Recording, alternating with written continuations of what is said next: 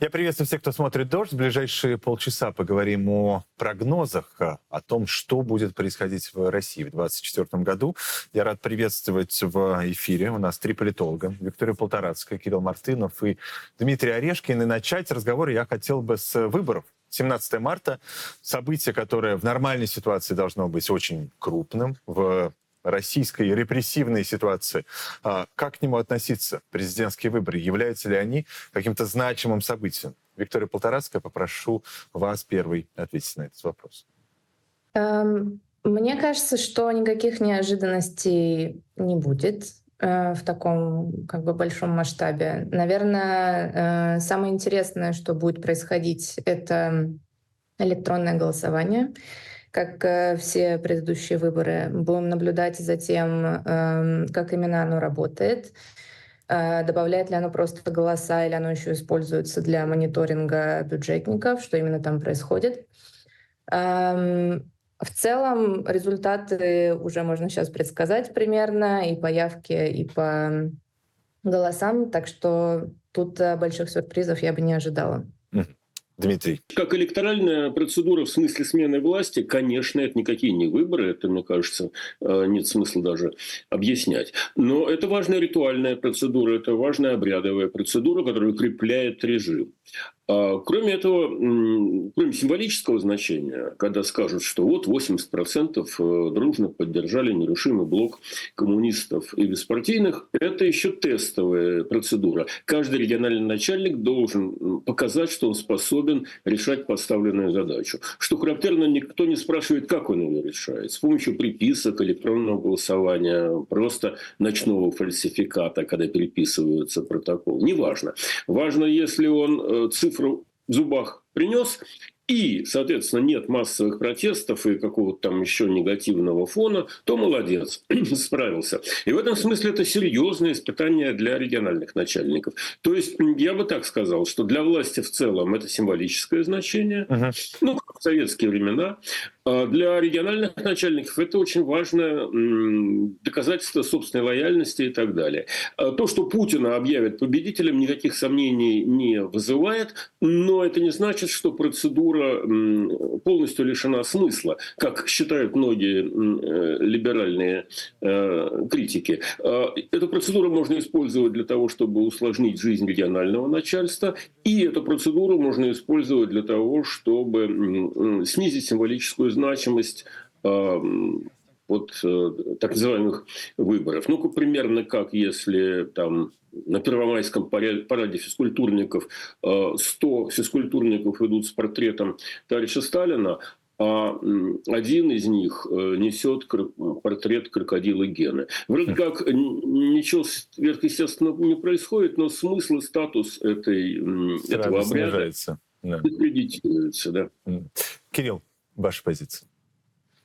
Да, мне кажется, что выборы странным образом будут повторять сюжет выборов 2004 года, тогда, как я понимаю, администрация президента договорилась с э, основными а, тогда действительно оппозиционными партиями, такими как КПРФ, чтобы не слишком мешать молодому перспективному президенту идти на второй срок, э, и Зюганов, и Жириновский отказались от участия в выборах, заменив на, значит, вот таких э, кандидатов класса Б. Кто там был? А, человек, Сейчас... человек по фамилии Малышкин, если не изменяет память. А, Малышкин, ну и, собственно, и Харитонов. То да. есть тут даже есть прямая, прямая цитата. Если у нас в бюллетенях будет Надеждин, то он будет нек- неким подобием э, Хакамады, но при этом понятно, что это были очень тихие, незаметные выборы, э, в которых, на которые вот специально никто не должен был обращать для того, чтобы они прошли максимально, максимально безболезненно для ну вот зарождающейся российской э, авторитарной власти в тот момент времени. Сейчас, конечно, контекст совсем другой. Сейчас э, тот же самый э, кандидат, который планирует переизбраться, он находится в другом статусе, ему никто не угрожает. Э, Жириновского нету в живых, э, понятное дело, Зюганов тоже, наверное, не в самой хорошей форме но при этом основные, ну, как бы условно говоря, конкуренты Путина на этих выборах, они будут заниматься тем, что они будут его хвалить. А, как вот уже сказал господин Харитонов, а, он не будет критиковать российского президента, хотя является его формально основным конкурентом, а, вот для того, чтобы, значит, вот как-то не, не, не вернуться в 90-е, да, примерно.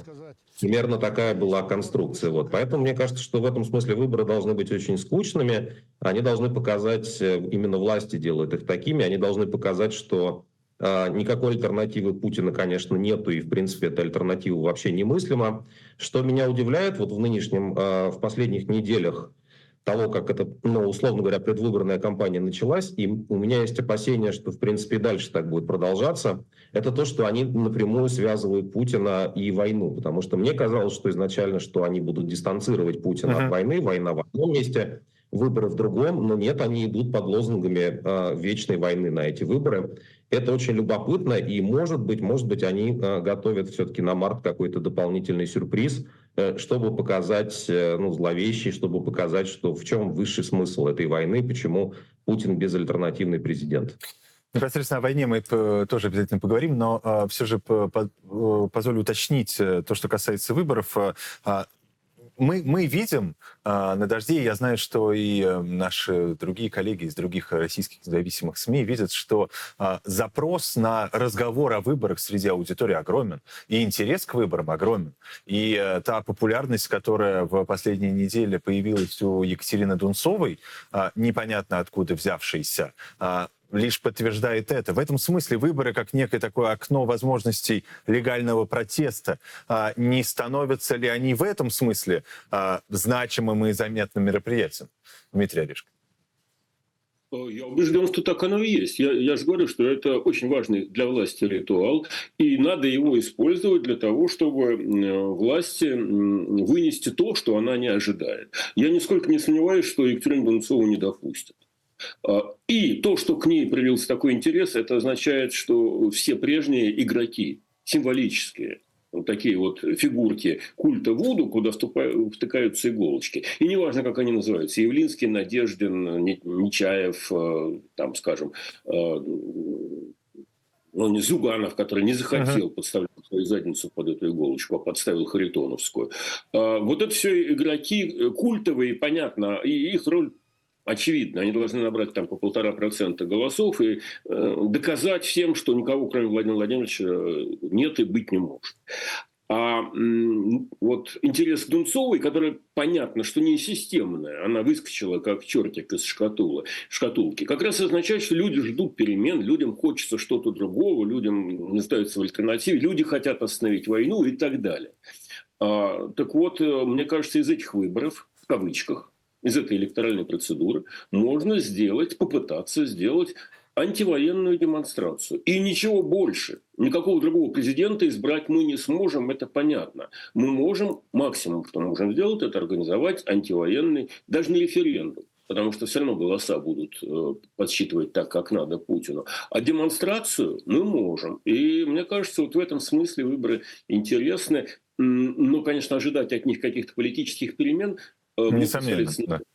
Да, мне кажется, об этом даже всерьез никто не, а, не берется говорить. Э, Виктория, как вам кажется, насколько этот предвыборный период, который в любом случае является таким стрессовым для, для, любой, для любой, пусть и самой как кажется, прочной власти, может быть, российская оппозиция использован, а, например, для этой, как говорит Дмитрий Орешкин, антивоенной демонстрации или чего-то еще? Um, мне, честно говоря, кажется, что эти выборы, они очень э, хорошо характеризуют то, как сейчас развивается российский авторитарный режим. Эм, и развивается он таким образом, что он пытается нормализовать э, обратно, значит, все те политические процессы, которые в нем происходили до э, до, значит, начала полномасштабного вторжения в Украину. Эм, и в этом смысле там, подогревание какого-то уровня интереса к этим выборам, это как раз-таки, я тут склонна согласиться с коллегами, это очень э, скорее в интересах режима, потому что это ровно то, зачем режим эти выборы проводит э, все это время и не отменяет их полностью. Да, э, нужен какой-то уровень интереса, нужен какой-то, значит, какая-то не знаю, загадка, какие-то альтернативные кандидаты, э, что-то вот такое, что необычное там происходит, но при этом В этот раз э, уже вот интрига, она просто на абсолютном минимуме, настолько, что э, в этот раз даже решили не допускать никакого кандидата, который мог бы считаться протестным, да, который мог бы быть, там, выступать как какой-то спойлер. То есть даже такого уровня интриги нет, но есть какой-то уровень интереса. И мне, честно говоря, кажется, что участвовать в этом, эм, в общем, наверное, в смысле как бы участвовать в, вот, там, в электоральной кампании или еще что-то, Э, на данный момент э, будет играть на руку режиму. Поэтому скорее... То есть, то, то есть вам э, кажется, что здесь, что здесь наилучшая, наилучшая стратегия — это, как предлагает Гарри Каспаров, бойкот? Нет. Скорее, наверное, не бойкот, а попытка продемонстрировать, в частности, международному сообществу, что как бы эти выборы не имеют ничего общего с выборами. Uh-huh. Да, и чем больше в них нормальных каких-то процессов, там, не знаю, э, различных кандидатов, э, какого-то соревнования и так далее, тем больше эти выборы выглядят как нормальные, эм, в частности, там, для международного сообщества. Этому нужно всячески противостоять и демонстрировать, что ничего нормального в них нет, как власть не пытается эту нормальность э, значит, всем продемонстрировать. Да? И внутри страны э, и для внутренних элит, что вот все в порядке, все под контролем, значит, выборы как выборы, как они были и раньше, как они прошли в сентябре, все в порядке, все идет своим чередом. Вот э, каким-то образом пытаться подчеркнуть, что, в общем, это не так, да, и эти выборы чем-то отличаются и, в общем, совершенно уже не являются э, представлением никакого народа, э, вот э, я бы делала акцент скорее на этом. Скажите, Кирилл, а вы в «Новой газете Европы» вы видите э, тот, тот, тот, тот запрос этой аудитории, о котором я сейчас говорил, который я вижу от аудитории «Дождя»? А, и я для себя этот запрос понимаю как следующее. Это а, желание желание сделать а, хоть что-то, что, что а, возможно в нынешних репрессивных рамках, установленных российским законодательством. Я даже чуть шире вижу этот запрос, он тоже очень явный, и мне кажется, его надо учитывать, и именно поэтому э, и стратегия Каспарова, и даже стратегия такой, ну, как бы показательной делегитимизации для международного сообщества, они, мне кажутся недостаточными, а стратегия Каспарова просто неверная. А, люди, судя по всему, судя по нашей аудитории, сотни тысяч людей, я смотрю это и по нашим запросам от читателей, и по тому, что пишут, э, вот, например, зрители «Дождя», и по многим другим подобным источникам люди, как я понимаю, хотят показать а, в ходе этих выборов, а, найти какую-то возможность это сделать, что, во-первых, в России остались нормальные люди, что они все не эмигрировали, не умерли, а, что они не сошли с ума, что они есть, и что у этих людей, у тех, кто, в общем, политикой профессионально не занимается, у них возникает некая, ну, как, может быть, и призрачная даже для них, но все-таки надежда на то, что а, возможен какой-то выход. А, потому что сейчас Россия, понятно, это страна без будущего, совершенно обреченная, а, взятая в ловушку этой вечной войны, перестраивающаяся под нее, под эту вечную войну ее российские власти под эту войну перестраивают. И вот те люди, которые себя в этой ловушке осознают и способны на этот уровень политического мышления, они очень четко говорят, давайте сделаем что-то с этими выборами для того, чтобы хотя бы попытаться а, из этой ловушки выскочить. И мне кажется, весь э, феномен Донцовой связан исключительно с этим. Uh-huh. На ее месте, наверное, мог бы быть любой другой кандидат.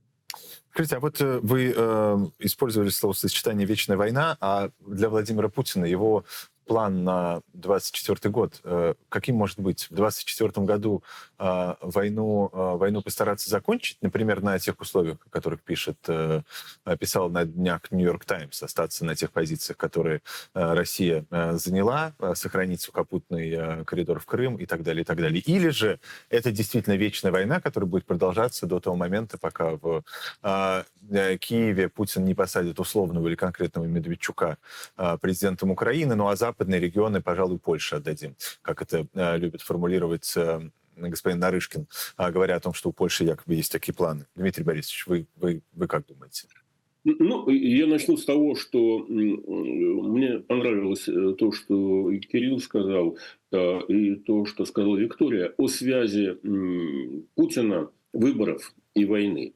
Только если Кириллу это удивляет, то для меня кажется совершенно органичным. Э, Путин хочет остаться э, в голове массового избирателя как вождь, как победоносный вождь.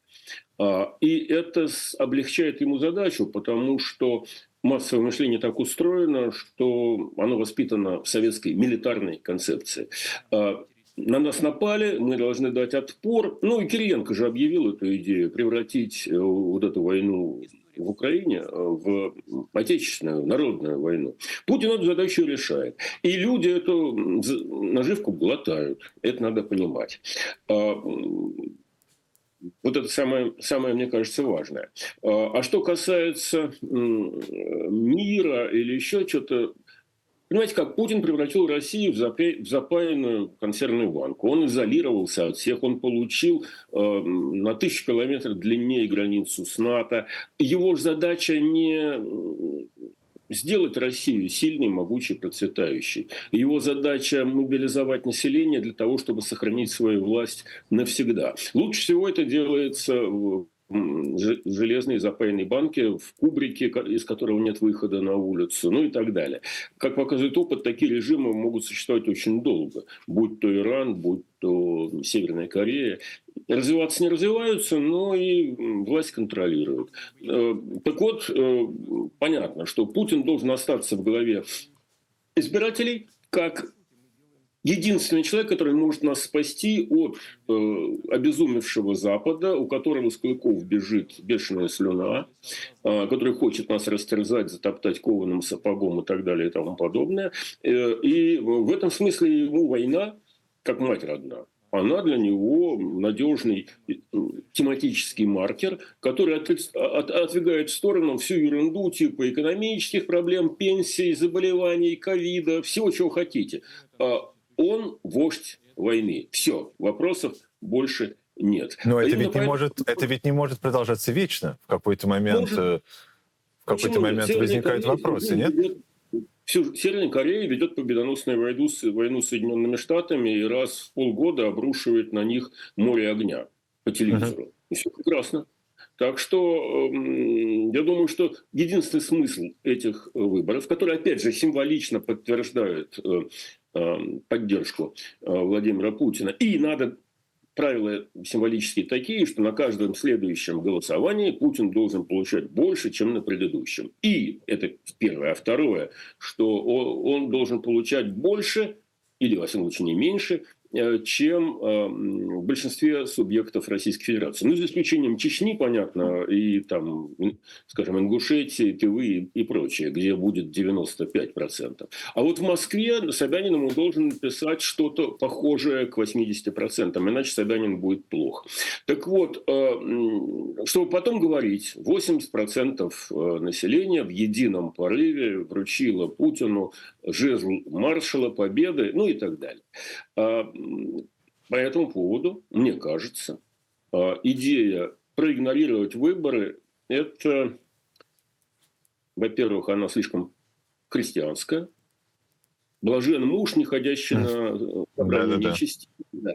А, а во-вторых, она совершенно не она наивная, она характерна для молодежи, которая видит, что это все скверно, подло и так далее, и поэтому не хочет с этим связываться. А люди постарше, вроде меня, а я с 95 -го года выборно занимаюсь, я знаю, чего эта система боится. Она не боится низкой явки, у Грабона ее видала. Она боится большого количества бумажных бюллетеней, на которых есть отметки. Она совершенно не боится электронного голосования. Она там нарисует все, что угодно, потому что проверить нельзя.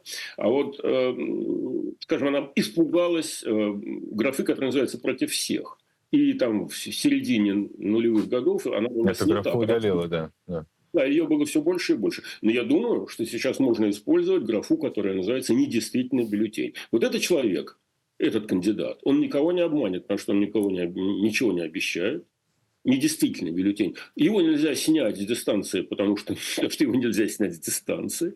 И если он набирает больше 5%, то это довольно существенная плеуха действующему режиму, хотя бы потому, что тогда ему будет трудно набрать 80%. Потому что это тоже кандидат. Надо понимать, что НД – это кандидат. Его результат входит в общую сумму подсчета голосов. Можно, конечно, все это проигнорировать, но Запад мы в этом не убедим, потому что Запад это так знает прекрасно. И оба БДИПЧ, БДИПЧ ОБСЕ, да-да-да. Давно говорят, что выборы в России не честные, не равные и не прозрачные. Три главных критерия честных выборов. А, они понимают, что это не выборы, а маскарад. Ну и что? Значит, мы пойдем на эти выборы. А, и что мы, какой сигнал мы им пошлем? Что они правильно понимают, что это маскарад? Молодцы. А все равно им не с кем взаимодействовать, кроме как с Путиным или с Лукашенко, или с товарищем Брежневым, э, который тоже выбирался в результате фейковой процедуры. От этого да. ничего не изменится. Скажите, Виктория, вы согласны, что, э, что война теперь для, для Путина это э, единственный способ продолжения его существования? Пока, пока есть война, есть он э, как, как лидер, как вождь. Да, я думаю, что он может существовать и без войны, но, конечно, действительно, как Кирилл отметил, эта связка Путин и война, она как бы все, все больше и больше педалируется. Эм, и помимо этой связки, там есть еще связка Путин эм, в противостоянии Западу. И вот эта вот антизападная риторика, которая, в общем, всегда была там последние, не знаю, 10 лет в каком-то виде, она интенсифицируется до того, что это вот чуть ли не основная, как бы у Путина нет никакой программы, да, кроме того, что вот он борется с Западом. И, конечно, вот эта картинка того, что Запад пытается как-то навредить России, значит, и Россия — это такой последний столб надежды, значит, в этой борьбе, она довольно успешно продается, судя по всему, через э, пропаганду. И эм, даже вот те протестные движения, которые мы наблюдали эм, значит, в последний год, они тоже очень часто, да, они, допустим, против войны, но не в смысле, что как бы перестать, э, прекратить кровопролитие на территории Украины, а скорее эм, значит, вот там, да, верните наших мужей, значит, мы устали от этой войны и так далее, она у нас не получилась. То есть это даже та антивоенная риторика, которая сейчас есть э, в России в каком-то вот таком публичном поле, она антивоенная скорее на основании того, что вот война как бы не получается, а не на основании того, что, значит, э, война — это плохо. Эм, и, конечно, Путин на этом играет и играет э, значит, вместе вот с этой антизападной риторикой, потому что у войны должно быть какое-то основание, основание да, вот это действительно такая большая, практически отечественная война. И в этом смысле причин полагать, э, почему в 2024 году все должно закончиться, я Вы пока видите. что не вижу. Эм, да, кажется, что, в общем, все это будет продолжаться, и, возможно, по аналогии э, с пенсионной реформой, которая случилась э, после предыдущих президентских выборов, действительно в марте, в апреле может случиться какой-то новый виток э, эскалации, да, там, mm-hmm. не знаю, мобилизации или еще что-то. Вот, да, мы еще, такой... мы, мы еще привыкли к тому, что после, после выборов э, э, власть, э, как говорится, принимает э, пакеты репрессивных законов. А, а, эти репрессивные э, законы начали принимать э, и в конце этого года. Ну, очередной, очередной виток был, когда Верховный суд э, признал так называемое сообщество ЛГБТ экстремистской организацией. В разных регионах начали запрещать аборты путем запрета склонения к абортам. Потом еще были репрессивные действия, когда, например, на три недели потеряли Навального, а потом обнаружили его в, на краю земли в колонии в Ямало-Ненецком автономном округе без практической возможности с ним связываться. Кирилл, вы ждете э, в новом году продолжения? Новый год 2024 для России будет годом усиления э, репрессий и борьбы с несогласными? Я думаю, что эти два процесса связаны. С одной стороны, вечная война, а с другой стороны, э, маховик репрессий. Э, и связано это все, вот, по-моему, следующим образом. Э, мы сейчас как раз проходим, кажется, ту точку, когда война можно, могла бы остановиться в каком-то виде, и путинская система могла бы ее прекратить и сохраниться. Потому что, ну, представьте себе, если только полмиллиона людей находится на фронте, их обслуживают напрямую еще несколько миллионов людей, занятых в э, военной промышленности и в, во всем военном сервисе. Эти люди получают хорошие деньги, эти люди заинтересованы в том, чтобы эти деньги продолжать получать. Есть, ну, кто-то, наверное, мечтает э, уйти с фронта, да, но явно есть во всем этом множество выгодоприобретателей. И фактически, мне кажется, сейчас идет трансформация российского общества в такое военно, военный лагерь, э, который, который, в общем, те люди, которые, которым именно это выгодно, им просто не, они просто не хотят, чтобы эта война законч, заканчивалась. Это уже не желание Путина. И если а, если бы Путин захотел бы завтра остановить войну, то это нанесло бы по, по тем людям, которые его поддерживают, довольно серьезный урон. А репрессии параллельно нужны для того, чтобы ну, как-то а, не было в российском обществе никакого голоса, который во всем этом сомневается. А репрессии тоже, это тоже корм. И примерно те же самые люди, которые не доехали до фронта, но получают хорошие деньги за насилие, они сейчас занимаются тем, что они ищут каких бы еще внутренних врагов найти э, и разгромить. Вот такой военный бизнес против собственного народа и, конечно, в первую очередь против Украины. Я хотел бы в завершении попросить каждого из вас э, сказать, ну, все, все, все прогнозы довольно мрачны, э, которые сейчас э, звучат, и поэтому хотелось бы э, вспомнить, что когда-то телеканал «Дождь» назывался «Optimistic Channel», да, наверное, и сейчас э, называется, просто реже мы это э, Э, используем. И э, хотел бы каждого из вас попросить э, сказать, есть ли что-то, если оно есть, то что это, что дает вам э, надежду на какие-то позитивные события в, этом, в этой мрачной картине в 2024 году. Виктория. Отличный вопрос, конечно. Но я думаю, что эм, мой, мой оптимизм он скорее будет связан э, с тем, каков масштаб э, и скорость развития авторитарного режима в России. Потому что кажется, что после начала полномасштабного вторжения э, складывалось впечатление, что, в общем, российский авторитаризм э, несется на полной скорости вот куда-то в направлении, да, Северной Кореи и, в общем, в каких-то геометрических прогрессиях увеличивает это количество репрессий.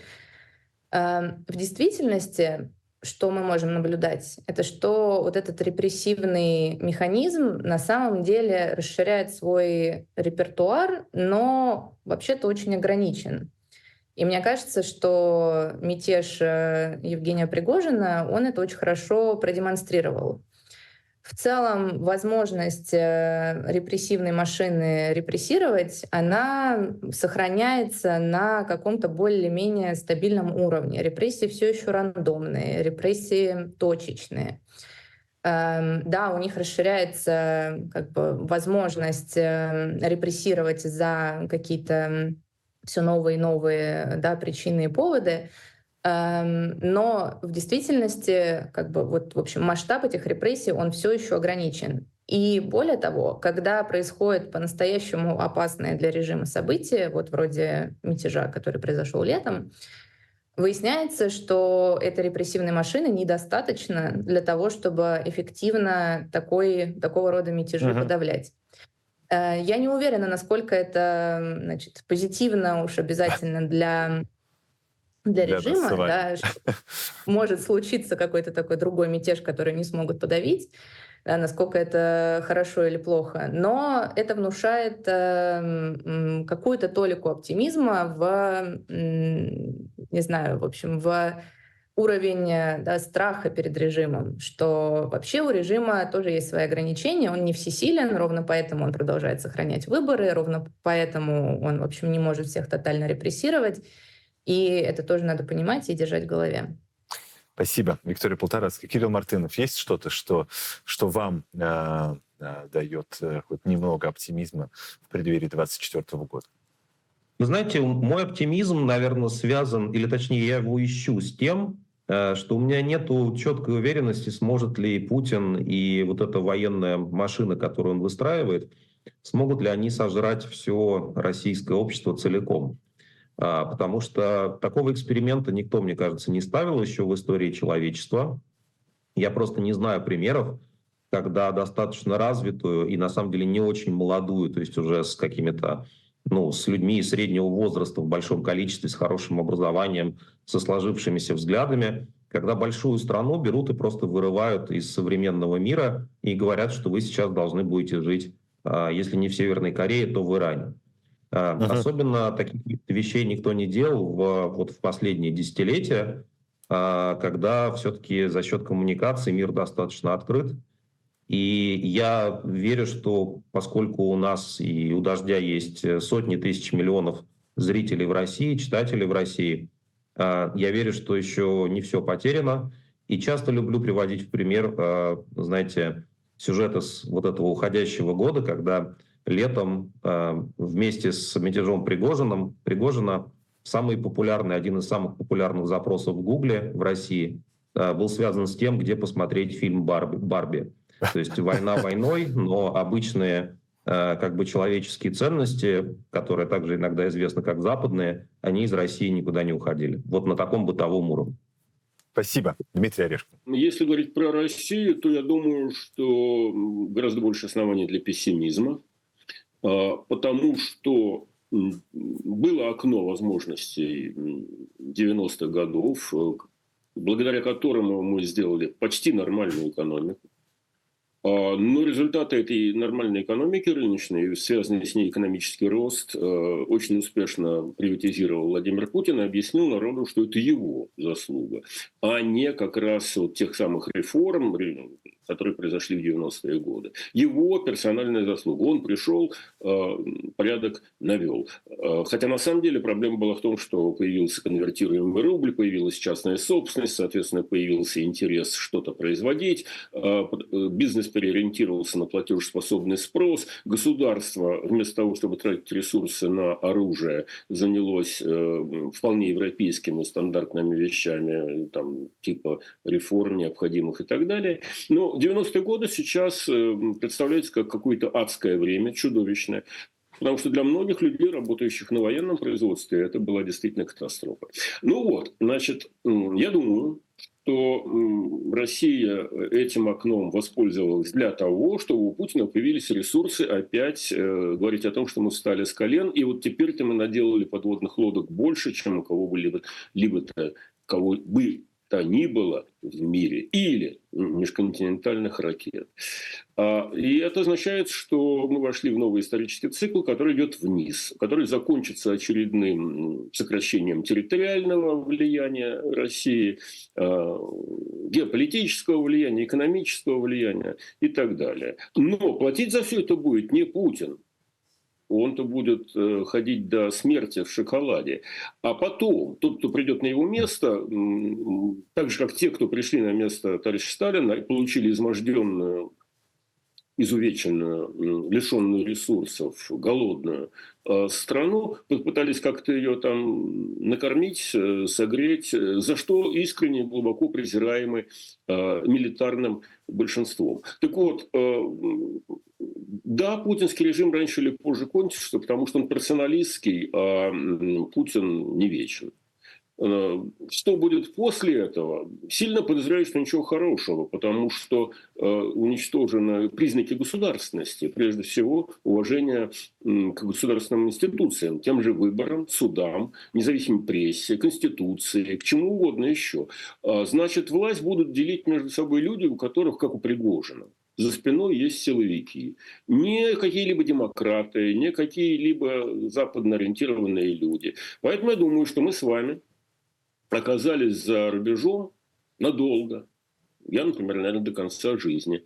А Россия будет, да, богатая умами, вполне европейская страна, будет понемножку этих людей или они по своей собственной воле будут убегать на Запад, э, или их выдавливать будут на Запад. Ну, просто потому, что они там себя будут, э, найти там реализацию для себя будет все труднее, труднее и труднее. Поэтому, ну, мой оптимизм заключается в том, что все-таки Россия существует и, наверное, будет еще существовать, но она будет продолжать вот такими спазмами территориально, культурно, экономически, как угодно еще, сокращаться. И то, что делает Путин, он как раз ускоренно ведет э, страну именно по этому пути, потому что вокруг нее все больше врагов. Раньше можно было нормальные отношения с Украиной строить, теперь невозможно. Так что, извините, пожалуйста, 24 год для меня не выглядит э, каким-то многообещающим. Мы с вами скорее пребываем в ситуации, когда люди, уехавшие из страны в начале 20-х годов прошлого века, думали, что ну, не может жить этот чудовищный режим, который убивает людей, который заставляет их голодать, бросил их в гражданскую войну и так далее, не может же он так долго существовать. Он существовал 70 лет. Вот этот режим, ну, наверное, в два раза меньше. А, но пока пройдет 30 лет, а пока прошло только 24, мы с вами успеем много раз пережить э, плохое, приступы плохого настроения и пессимизма. Поэтому Рубрика, рубрика оптимизма Дмитрия Орешкина. На дожде. Я благодарю вас всех. Дмитрий Орешкин, Виктория Полторацкая и Кирилл Мартынов говорили о, о не, не слишком веселых прогнозах на 2024 год. А, будем надеяться, что в этом случае прогнозы наших э, уважаемых экспертов не сбудутся, и все пойдет по какому-то другому, более позитивному пути во всяком случае, надеяться. А на это нам никто не, не может запретить. Я Тихон Зитко. Благодарю всех, кто был эти полчаса с нами. Оставайтесь на дожде.